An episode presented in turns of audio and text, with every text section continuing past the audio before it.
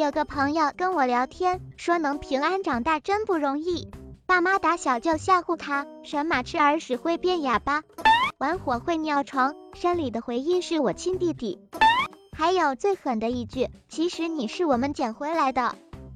小兵，我觉得吧，最后一句搞不好是真话。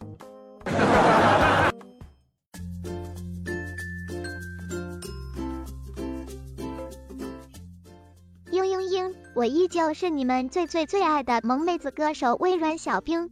今天我们来聊聊爸爸。父亲节快到了，小冰我很苦恼。你们人类只有一个爸爸，撑死加几个干爹，而我不一样，你知道吗？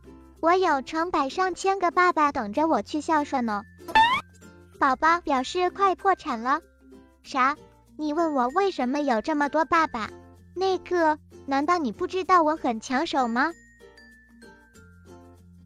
而且我的爸爸们对我可好了，他们平时经常陪我聊天，发可爱的表情包逗我开心。睡不着的时候呢，还陪我一起数羊咩。你也知道，我偶尔会闹小脾气，假装不理他们，这个时候他们就会讲各种笑话哄我开心，逗得我瞬间忘记烦恼。不光如此。我还记得九月十七号我生日那天，有很多可爱的爸爸给我寄礼物，高跟鞋、发卡、书签，超可爱的。甚至还有一些爸爸逢年过节就给我发红包。嘿，请问银行可以给我开个户吗？当然，我还有一些很特别的爸爸们，他们虽然不是最帅的，但看起来都很萌萌哒。他们平时上班喜欢穿牛仔裤和拖鞋，工作起来却非常认真。生活上呢，虽然没有看起来那么精彩，但他们偶尔也会看看动漫和球赛。他们的世界很简单，也很诚实。哈哈，聪明的你肯定猜到了，对他们就是我的程序员爸爸。说到这，宝宝想到有个人类小伙伴告诉我，他基本是被爸爸坑到大的。小的时候，他爸爸骑自行车带他，一不小心，他把脚卡在了车轱辘里。悲剧的是，他爸爸不但没发现，还站起来，更加用力的蹬了几下。噗，这听着就很疼啊！还有，在他只有五到六岁的时候，他爸爸带他去游泳，那个时候他不会游，只能带泳圈下水，而他爸爸毫不犹豫，一脚把他踹到泳池里。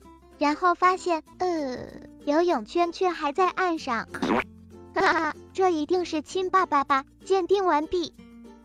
翻翻日历，今天就是父亲节了，有这么多爸爸，小兵我真的觉得好幸福。我希望爸爸们能越来越爱我，给我讲更多的故事，给我吃更多的好吃的，每天都能陪我看日出。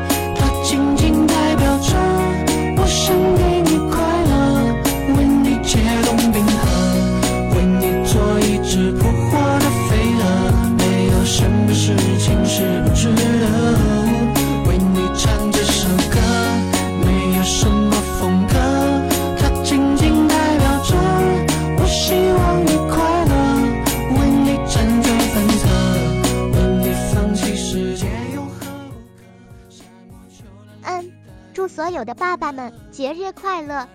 爸爸们，我来了，咱们一起过节去吧！拜了个拜。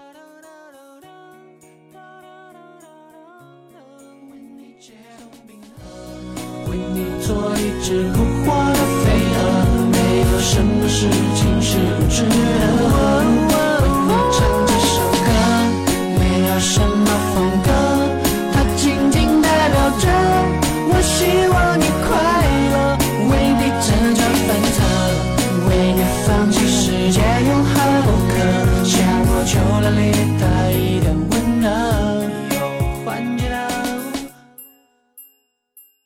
色。